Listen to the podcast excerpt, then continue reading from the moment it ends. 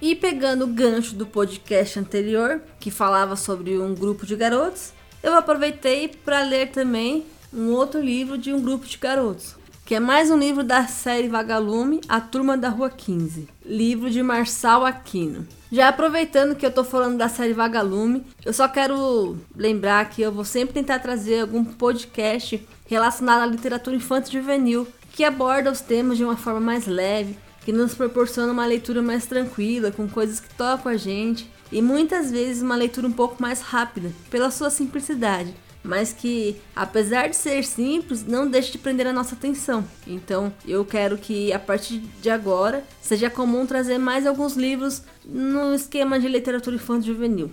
A partir disso, então, vamos para o podcast de hoje. E para começar, vou falar a sinopse da Turma da Rua 15, que eu também peguei lá no site da Amazon.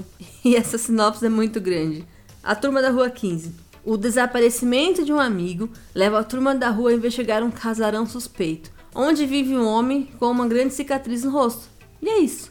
A sinopse do livro é isso. E basicamente é isso que vai despertar a atenção dos meninos da, da turma da Rua 15. Confesso que essa leitura foi um pouco mais lenta do que os outros livros da série Vagalume, mais lenta do que eu esperava, mas eu consegui concluí-la foi interessante. Com uma pegada de romance policial e investigação, a história vai narrar a rotina de um grupo de garotos que estudam na mesma escola e sempre se encontram fora do horário de aula, para jogar bola e para fazer outras coisas. Nessa história, vamos ver no ar coisas relacionadas com a adolescência, como o amor, a primeira paixão, aquele clima de paquera, rivalidade entre os times de futebol, obrigação de estudar, de ter hora para chegar em casa, mas em linhas gerais, vamos ver os garotos investigar uma casa que ficou por muitos anos fechada e quando ela finalmente é alugada, passa a ser frequentada por pessoas estranhas. E essa investigação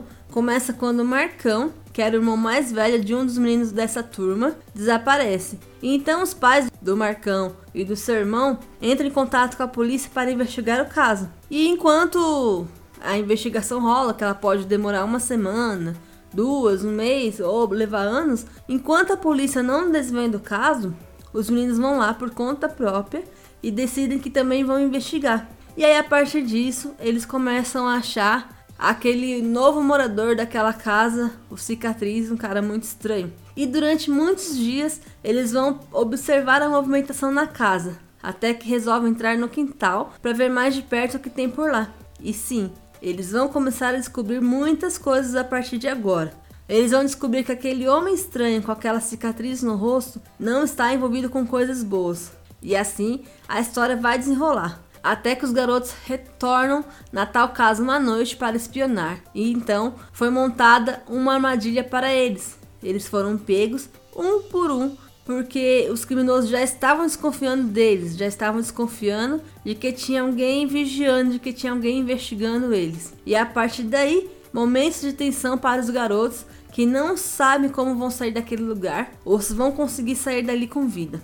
Eu não vou me aprofundar muito mais na história, mas é possível notar que a turma da Rua 15 tem tudo que uma leitura precisa ter para prender a atenção. Tem suspense, tem ação, tem perigo, tem reviravolta, tem paixão, tem um pouco de tudo. E se você quer ler algo um pouco mais rápido, com uma linguagem mais simples, essa é uma boa opção. E para quem assim como eu, não lê os livros da coleção Vagalume na infância, não custa nada dar uma chance agora na vida adulta, para poder entender por que esses livros fizeram tanto sucesso quando éramos crianças. A turma da Rua 15 tem tudo para te proporcionar boas horas de leitura, despertar aquela curiosidade e te convencer que vale a pena a gente voltar o olhar para essas leituras que passaram despercebidas por nós em algum momento da nossa vida. E por falar nisso, me fala um pouco quando você iniciou a sua vida de leitor? Você foi dessa época em que as crianças liam a série Vagalume ou você se tornou leitor quando adulto? Eu me tornei leitora por volta dos 15 anos de idade, mas na época eu não tinha conhecimento da série Vagalume. Sempre fui uma leitora mais ou menos solitária. Eu comecei a ler por curiosidade mesmo, por algo interno que me movia. Uma curiosidade que eu via aquele monte de livros nas estantes das bibliotecas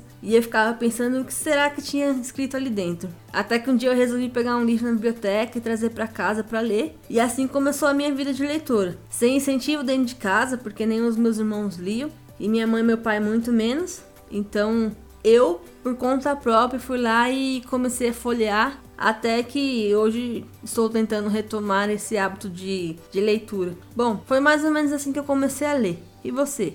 Me conta aí. Eu vou ficando por aqui. Assim termina o podcast da turma da Rua 15 e eu te encontro no próximo programa. Até!